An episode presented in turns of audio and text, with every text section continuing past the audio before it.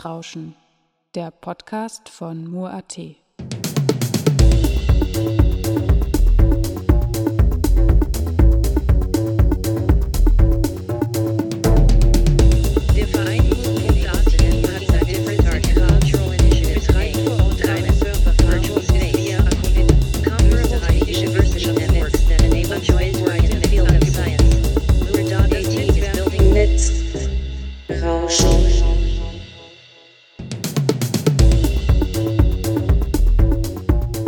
welcome to Netzrauschen, the broadcast from Mur.at where we cover topics related to digital society, media art and net politics.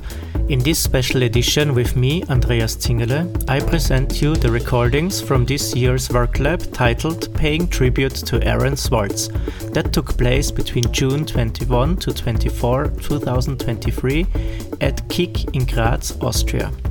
This program is part of the project series Aaron's Law that includes various artistic technical projects dedicated to Aaron Swartz and developed in close cooperation with ACOnet Net Art Coordination Center.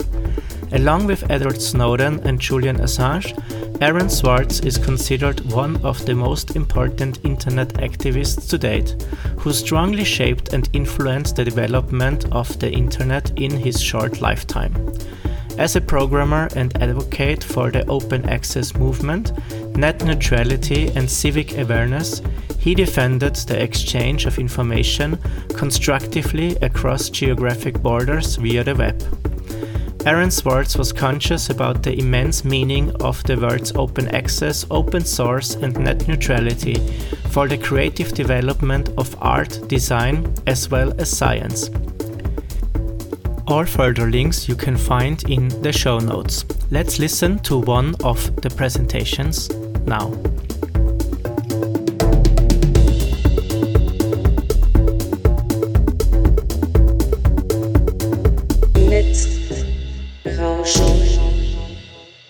So, um, thank you, Ricardo, for the start. Uh, we really have a, a lot to talk about. Uh, the, the collection of tools that we have done over the weeks um, are very rich, and the discussions were really good with the different participants. Um, we got a lot of different tools, uh, and we were also looking at a lot of different tools. Um, I think some of the tools can also very well be applied for for Mur.at, for example, as an organization. As Ricardo also mentioned, whenever there is an anniversary coming up, then people start to think about, hey, actually, it would be cool to have an archive uh, to know what the people did. Um, and a little bit similar, I have the feeling is that Mur.at is in a, a similar position. Um, so yeah, what I wanted to add uh, as a tool um, is uh, called Mayan. It's an electronic document management system. Maybe some of you know about it. Uh, Carl, I was thinking that maybe you have heard about it or something. Um, uh, it's uh, it's it it's it's more interesting than it sounds like actually. Um, so I would like to go through it because over the last two and a half years we have been um, slowly implementing uh, like uh, electronic document management system is in the end a software for organizing and storing different kinds of documents and it can handle digital documents rather than paper documents. Um, but it can also handle digital scanned version of original paper documents. That's also something that I think for Mur.at in this um, transition period uh, was now very important. Why do we need it? One, or why did we started to use one? Um, in 2020, 2021, it became possible or also mandatory um, to hand in the funding reportings uh, in a digital way. So this was uh, especially for the Land Steiermark and also the BMKs then uh, started to uh, not collect these um, funding reportings and all the documentation, but also the receipts and so on in a digital way. So you don't have to send it anymore. You should have everything digital. And of course, this was also a reason for uh, many associations to um, start scanning their stuff um, and hand it in digitally. So for us, it was important that several people have access and need to have access to these documents. On the one hand, the accountant, then internally, um, people who, who do accounting, um, and then, yeah. So we started out as a fresher team of just, uh, one technician, uh, Jamil, and the rest of the team was new. Uh, so three new people. Um, and we used a lot of time to, to search and to find documents. And it was quite horrible when you knew that somewhere is this document and you have to find it again, actually. Um, so it, parts of it were printed uh, in different folders. Then there were emails. Then there is the accounting software. Then we have a hard drive as a archive. And yeah, we also wanted to improve um, the service that uh, in terms of reporting to the funders. Uh, so to provide all our documents in a in a digital way. Our requirements were that, of course, uh, as the accounting software and all the other tools that Mur.at offers, that it's a free and open source program. Um, that we have a little bit of a higher approach than just uh, the search in your emails, uh, and there you will find the document or the conversation. Um, we wanted to have a OCR readable, so optical character recognition. This uh, is especially for for photos, um, also for PDFs. Some of the PDFs are saved in a very bad way, and this OCR is not uh, implemented. Um, but in the end, it means that you, that you can search within a PDF for, uh, for example, the um, the um, funding numbers that you get uh, from from different funding bodies, or for phone numbers, for uh, names of people that are um, that you are uh, working with, and so on. Uh, it should be more accessible than our uh, very old uh, and very un user unfriendly accounting software. And um, there should be a possibility to scale it according to uh, potential growing needs that we have uh, during the, the process of, of using this software and digitizing more. So one of the challenges, for example, that we had with invoices that uh, at the time um, most invoices were sent as physical letters uh, to the post box. Uh, but some of them we got as PDFs, uh, as in an email, uh, but also not just to one email address, but to several email addresses. Um, and some were sent both physically and as email. Um, and some were just online available. So you, uh, as the customer, where uh, had to, to, to download them, for example, from phone bills or bank statements. Uh, this is still an op- open issue that we couldn't solve, uh, that we get this, or partly solve actually, because we have three different phone carriers also. Um, then from our shared drive, um, the challenges were, uh, as, um, as Karl also mentioned in an interview, uh, we have a lot of duplicates of documents. Um, Karl even said that it can be up to 40%. I don't know how high the percentage is uh, in, in our organization, but uh, definitely there are several uh, duplicates and different versions of final, final documents. Um, and a good file structure also needs to be used and applied. So the same goes for the file names, uh, the formatting of file names, um, the formats that you use or that you agree on using within your organization, and so on. So after searching for uh, what could be a potential solution for um, using uh, a digital file system uh, that we can that is better searchable and so on, um, after some trial and error, we found uh, Mayan. Um, Mayan is uh, very like how how I found the software was that um, I got in contact with uh, a company that is um, using this software as a product and installing it in different uh, larger organizations for their file management. Um, for example, they use it in the in the um, local hospital, the LKH in Graz here, uh, but also they use it for other uh, hospitals in in Styria. And um, if it's used uh, not just by one department, but by several departments, also in terms of sharing documents and so on, uh, I thought that, hey, we can use this for uh, this small uh, organization as well.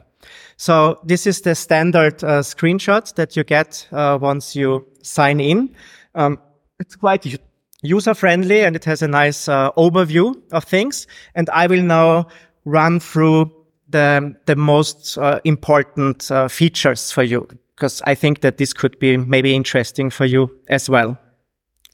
So as I said, it's free and open source. There is a document versioning possibility. So the, um, you can save different versions uh, of, of a same document and, and also search within it. Um, you can have a user defined uh, metadata. Um, you have an advanced access control. So you, you can give certain user rights to different groups of people if needed. Um, so that an intern has uh, just access to certain files uh, and an accountant has uh, access and so on. Then documents can be uploaded from different sources. So um, this I will go in a little bit later also. Um, you have, for example, also Office document support, so ODT files or docx files, uh, XLS uh, is uh, everything supported. Um, you have a full text search, so not just for the name and for the metadata, but as I said earlier, also uh, photos and PDFs. Uh, the letters are readable and searchable, which is very very helpful. And um, you also, in terms of redundancy, there is an automatic uh, duplicate document scanning, so you can easily delete your uh, duplicated documents. And there is a very well done documentation and forum uh, and uh, community that is constantly uh, continuing to developing it. Uh, Mayan, I forgot to say, is also implemented in several state level um, organizations. So, for example, Puerto Rico is using it uh, for their um, um, general. Um, how do you say the general the public um, records uh, records are done in in Mayan also so um, and as I said hospitals also in Styria for example in Graz um, yeah, sorry. For OCR, are they using the Tesseract uh, platform or are they using a different OCR? I, I'm sorry, I don't know this, um, but that's something we can look up. Um, for us, the general workflow that maybe uh, can be useful for you also, we just set up a test version of it uh, we started uh, to digitize our invoices uh, and important papers uh, in the first rounds. Um, so the lazy way that I took, uh, because yeah, um, was to ask the companies for digital invoices. Um, so I was contacting each letter that I got. Uh, I was contacting the support hotline and said, you know, can we please uh, in the future have a digital invoice sent to one email address as a PDF in the best case. Um, and if we are already uh, in, if I am already have you on the phone, maybe we can get our invoices for the past years as well uh, in a digital way. Um, and also to get in touch with the funders, uh, with the funding bodies, ask them how to proceed with our documents, uh, with our old documents, or also with uh, the future documentation of stuff. Yes. How successful was the quest to get the old EF document? That was actually very, uh, very uh, successful. So most companies were providing uh, overviews of the. Uh, I mean, they didn't send me uh, separated invoices, uh, but they sent me then for a whole year a PDF with 12 pages invoice for each month, for example. So this was actually um, no problem at all. It was more about that some companies then were still sending uh, in like paper uh, mail invoices uh, over the next two three months and i had to call them a second time uh, sometimes even a third time so that this was then changing. But they also said that it's automatically generated and it can take a while that their system is also updated. But in the end it was um, um, no problem at all. And now we are at the state that we don't get any paper invoices anymore uh, as a as a physical letter. yes. Uh, one question. It's just that because it's not like I, I work at the university. Yes. They have the opposite. You know, They if you send an email, they print it out, they archive it, and then eventually they answer you as an email or they answer you with a letter. Okay. The most. Like, why do they do the other way around? Like, what is this idea of like making like digital and printing all the digital files rather than making the other way? Like, like, is that which one? Like, what's the is there an uh, aspect of the So it's like it's bigger, it's an old institutional that have before mindset of like, oh, everything has to be figured out and everything is classified, right? Um, that's a good question for the for the university. Maybe uh, we were talking with um, a person from the technical university archive also, and uh, she said that uh, if I remember correctly, Ricardo, that certain certain documents they are they they keep as printouts um, for security reason. So they don't have a, digital copy of it. They keep it as an analog copy uh, out of uh, security reasons, but also that there is just such a high amount that it's uh, just impossible to to scan it. Maybe it can be this reason, but like especially for emails, I think it's quite weird that there maybe certain they want to keep uh, from the from the presidium or from the I don't know director and I don't. Yeah. So, um, one workflow that we tried to establish. So, on the one hand, our office hard drive, uh, we started to index um, the important part, which is the receipts and communication over the last uh, five years. This is mostly done and is also done on a on an ongoing basis. So if I save a document there, um, it gets mirrored uh, or it gets indexed uh, by the uh, Mayan. Um, we didn't want to abandon this office drive uh, and replace it with this electronic document management system. We rather wanted to make it better searchable. So the Mayan is indexing the files uh, but, and making it searchable, but the, the structure that we have in this Office uh, folder or Office hard drive uh, remains.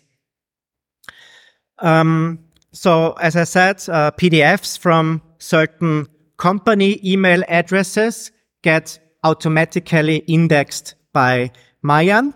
So, um, for example, from A1, uh, we get our bills, um, and this uh, email address is forwarded to the Mayan platform, uh, but just the or the PDF and the the email as text. Uh, no, not the images.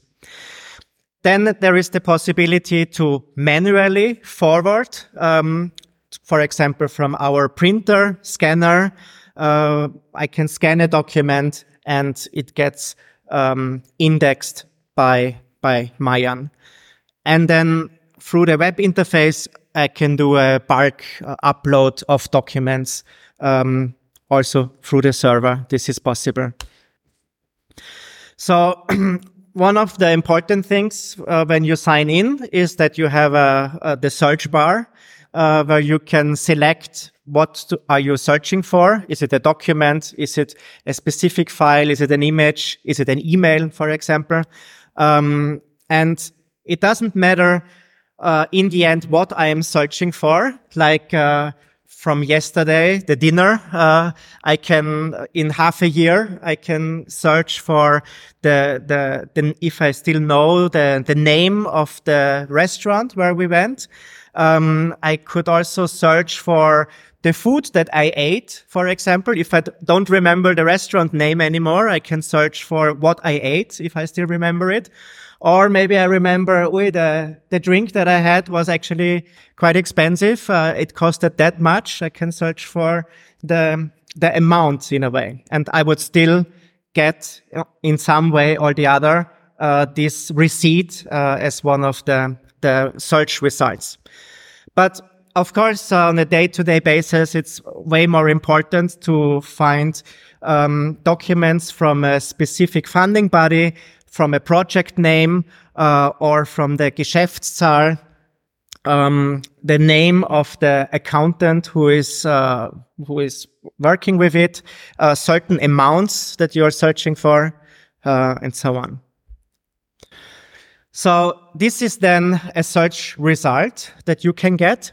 I was now using screenshots that I found online um, because it's very personal information uh, uh, from if I would put screenshots from from Mur.at there, I wanted to avoid this, so I put general um, screenshots here. So don't worry if there are different languages. Uh, I'm using it in English or in German most of the time, um, and this is just as an illustration that. Uh, this is, for example, one search result. Uh, I search for a specific name and then I get this thumbnail overview. Sometimes it helps that I see, okay, this is the name of the PDF or of the JPEG file that I'm searching for, but I can then also, um, for example, uh, select different files and um, send these files uh, to a different person uh, when when uh, someone else is searching for something and I want to provide this information. Yes. But these thumbnails are always page one and not the matching page, right? It is the um, page one of the file, yes. Um, but what I can do is that I just click on the thumbnail and then I get the whole PDF. Uh, and then with the buttons on the left and right, I can flick through the, the PDF in a way. Um, in an advanced search, um, I can also um, have certain uh, additional options what I can search for. Uh, it looks a bit similar to what Ricardo was showing earlier with the Omeka and how you can categorize files. Uh, it could also be that you have certain comments. Uh, if you have several accounts, you can also comment on files and this uh, communication or this chat, so to say, you can also search for, um, can make special comments for files. Uh, you can search for days that it's created, special description if you have this, or also a file checksum if uh, you have a certain signature on a file, for example. This still continues. It's quite a long list. Um, I, I, don't think that everything is important, but uh, there is additional metadata that you can put to it, labels and IDs. Uh, we are not using this at all at the moment. Um, for us, it's also a process that we started to using using Mayan, and we see how we go along, what do we need, and how descriptive it all has to become in a way. So you can even give uh, tag colors uh, and and other values, labels, and you can search for it. So you have really uh, the advanced search is really uh, advanced, uh, so to say. In the setup part, uh, you can, as I said earlier, you can create different groups. Um, so if you are a larger association, you can give certain um, rights to different different groups and different people, which can be very interesting. Um, you can create certain metadata uh, types and categories. Um, you can uh, have, of course, if you have groups, you also have different users. Different users can have different roles, and you can define uh, workflows also. So here on the side, that's the most important part of uh, the navigation overview. So if you click on documents, you can see the recently accessed documents. So the most recent files that you have been opened. Um, the recently created files are the ones that, for example, get gets forwarded from an email address. Um, so whatever gets sent to one email address is then showing up there. Um, then you can, can define favorites as files that you are using more often, maybe. Um, and uh, duplicated documents, as I said earlier, it gets automatically scanned and you can then delete them also or upload new documents. So uploading documents is pretty easy. Uh, you just choose your document type and then upload it. Um, then you can give, uh, here you see also uh, different permissions. Um, so the a permission for a user, for example, who, who is doing accounting, uh, could be um, to view certain comments or to check in and check out documents, um, or to to view uh, changes over time to create comments. So this is kind of these roles that you can give to certain users and their rights. This is also very um, detailed. And uh, since we have a very small association, we don't need uh, such a big um, definition of who has access to what. Uh, it's more about if you work in a bigger association, then this could be very useful, I think. Um, and workflows, I just wanted to show one example um, because it's this example is for uh, that once a document gets uploaded uh, from an email address or from a user, then it can send uh, an email as a kind of notification. So uh, in that way, you can see if an accountant was scanning documents and uploading and they then got uploaded, then you can send uh, a notification email um, to the Steuerberater, for example, that these documents are now available for him or her to, to further process in a way. Yeah. So this was my very brief um, presentation of Mayan. Uh, for us, it's a process of using it. We also learn along the way uh, how to use it and how we can further adapt our workflows with it.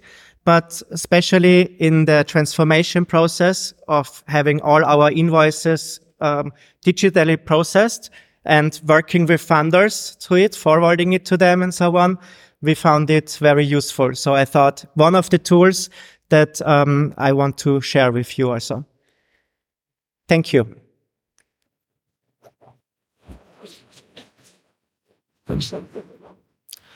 You had a question. Yeah, so um, how would you, how do you structure? That's a really good one uh, because it also is a reminder that I did not say this. Um, in the end, it is not structured. So there is no file system that you have to follow or no folder structure that you have to create and understand. In the end, you are searching for things. You can create labels, you can create categories and so on, but there is no um, folder structure that you are setting up here. Like you have a folder of invoices 2023 and then you have you know, you create your category or like your folders and subfolders to it, and then you ha- they have to fit here and there. In the end, it's um, uh, kind of a semantic search or a, a, flexible search that you can um, you, you, you can get the search results from different categories or labels that you create. Um, and else you also have to see what are you searching for or what was added in the last month. Um, so it's, it's really about the search that defines what you see and what you get presented from it. But it's also, um, like linked to the hard drive, the office hard drive that we have. So there we have a folder structure that is grown over the years from several people using it. Um, so there we have folders for um, finances or regarding the uh, the Verein and the Generalversammlung and different documents that you need for reporting and so on. Um, and we try to stick to this uh, folder structure, but in the end, the indexing works in Mayan also, and we are just searching uh, through the hard drive, for example. We are we don't need to know where these files are. We just need to know what we want to search for. So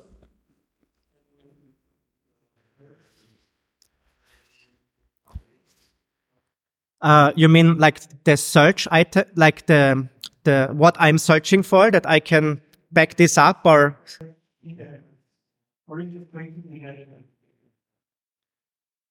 I don't know if you can um, save these searches. Uh, I can create labels or categories, um, but I don't think that I can save like a, a specific search term now.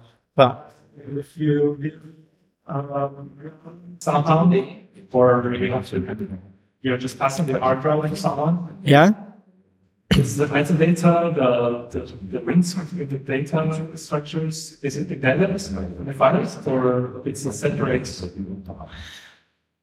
entity? um,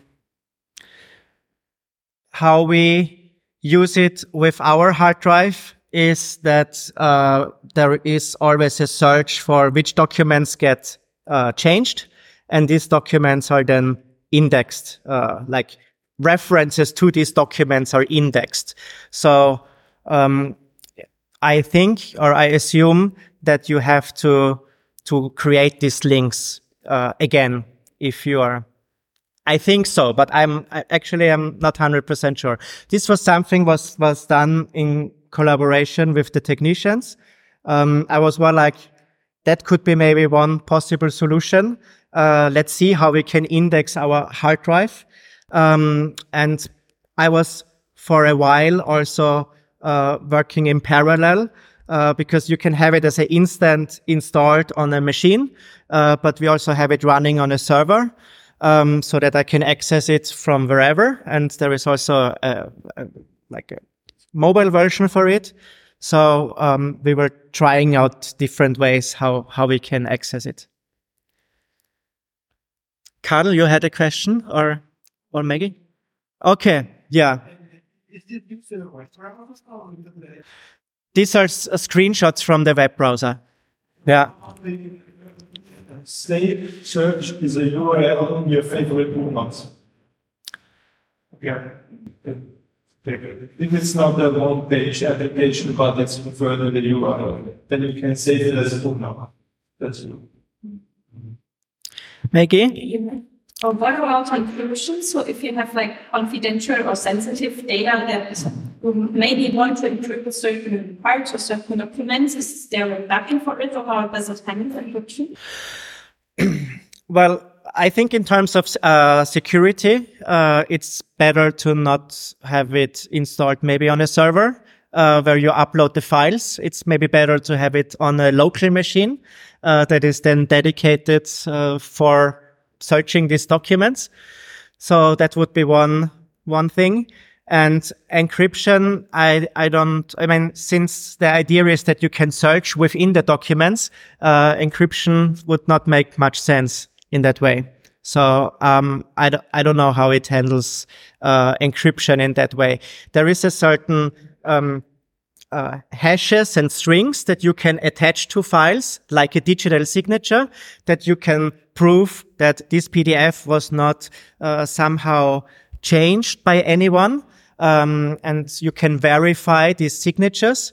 Um, but encryption, uh, I be, I mean, also PDFs cannot pass, cannot be password protected, I think, in order to make it searchable. So in that way, you have to be certain level of open, openness, you know, yeah. Was there some other question? Ah, Ricardo, you wanted to make a break, no? Also,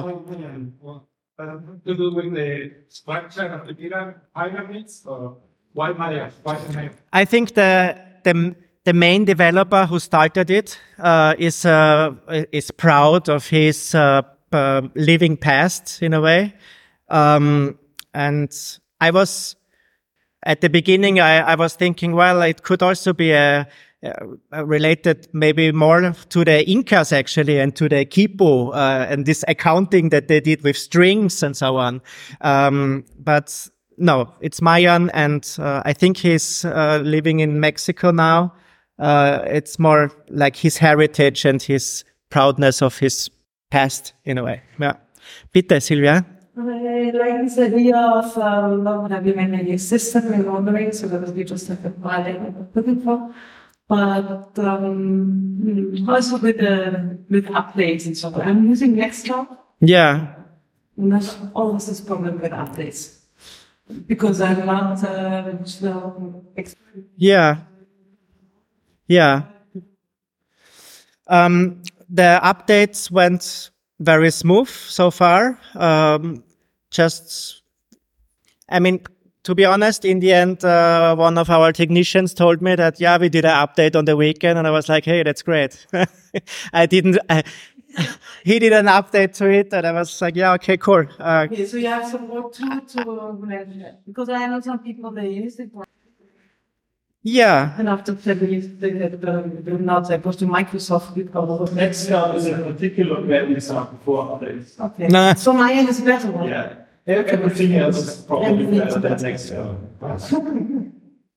Yeah. Okay. So, so far it worked quite well, the updates, um, as long as they are done regularly, um, and that you're not jumping over two, three, uh, versions, updates then in one go. Um, it was, Also, so is it? Yeah. Because you have only categories, you don't have files. you have the files and you can then, the, um, as files are getting marked, you can also send them, uh, to other people. And if I want to have, if I don't have a file to share, if I want to share just a certain amount of documents to, for example, my bookkeeper, I share, I share the tag. Or how is it? Uh, you can you can if they have a user account, uh, then you can provide the access. No, no, not at all. You can give them access to a certain category. Yeah. So you can create a label. You can create a label or a category. Yeah. Yes. Or one project, for example. And then everything that is related to this project is then shared. Yes. use this for a public uh, account. So it still relies on the internal security of the code. Okay. So if you know the other person, that's probably a way to go. Yeah. But It's not something for the general public or a group of people like here, where some might have a little bit knowledge to act uh, And if you want to share the documents with the project to work, for example, with your own, If you have a relationship, you have to find we are not using it um, with the funding bodies. It's more like for compiling um, and searching uh, the files. They still then get a folder, a dedicated folder on Nextcloud where the structure that they specifically want to have. Because, for example, the Land Steiermark also wants to have their file, the files in a certain file format. Um, so this is something we are, we don't uh, use the Mayan for. We then copy these files, create a, a backup, so to say, of it. And this is then dedicated for this funding body labeled in, in the way that no, Nextcloud.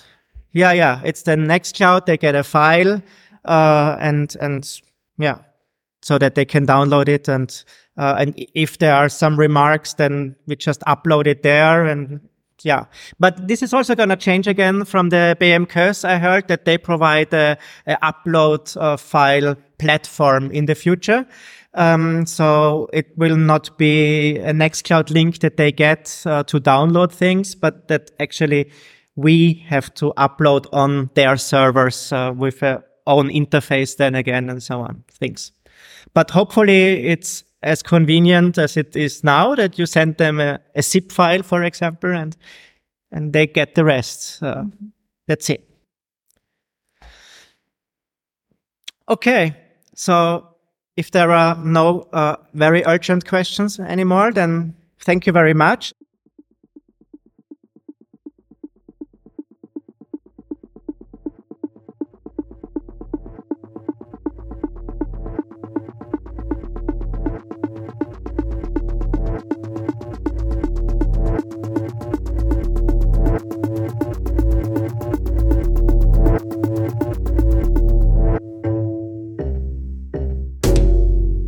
Netzrauschen, der Podcast von.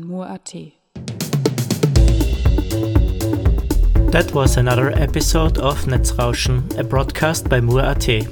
This time, a special edition with recordings from this year's WorkLab titled Paying Tribute to Aaron Swartz. You can listen to past episodes of our program on netzrauschen.mur.at and in the Cultural Broadcast Archive at cba.media. Andreas Zingerle says goodbye, and we'll hear each other next time.